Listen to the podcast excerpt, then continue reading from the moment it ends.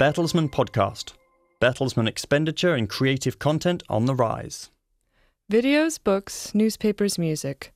Bertelsmann has been investing for years in creative content and is set to increase its spending in the years ahead.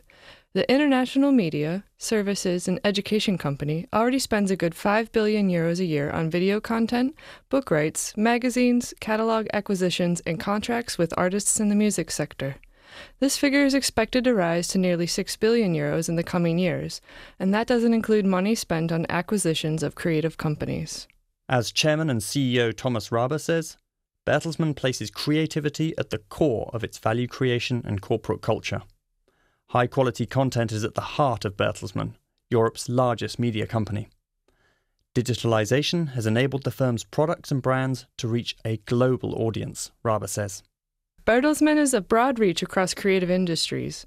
RTL Group, with its production subsidiary Fremantle Media, is responsible for more than 12,000 hours of video content and distributes over 20,000 hours of programming worldwide each year. In addition, the group's stations produce various formats of their own.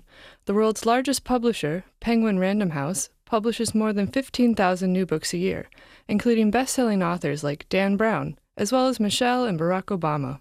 Gruner and Jahr publishes more than 500 magazines and digital offerings in more than 20 countries. The music company BMG manages more than 2.5 million song rights and has global stars like Kylie Minogue on its books.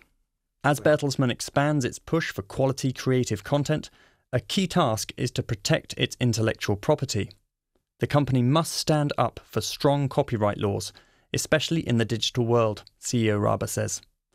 Tech platforms, for example, should not be able to use Bertelsmann's creative content to expand their reach without compensation.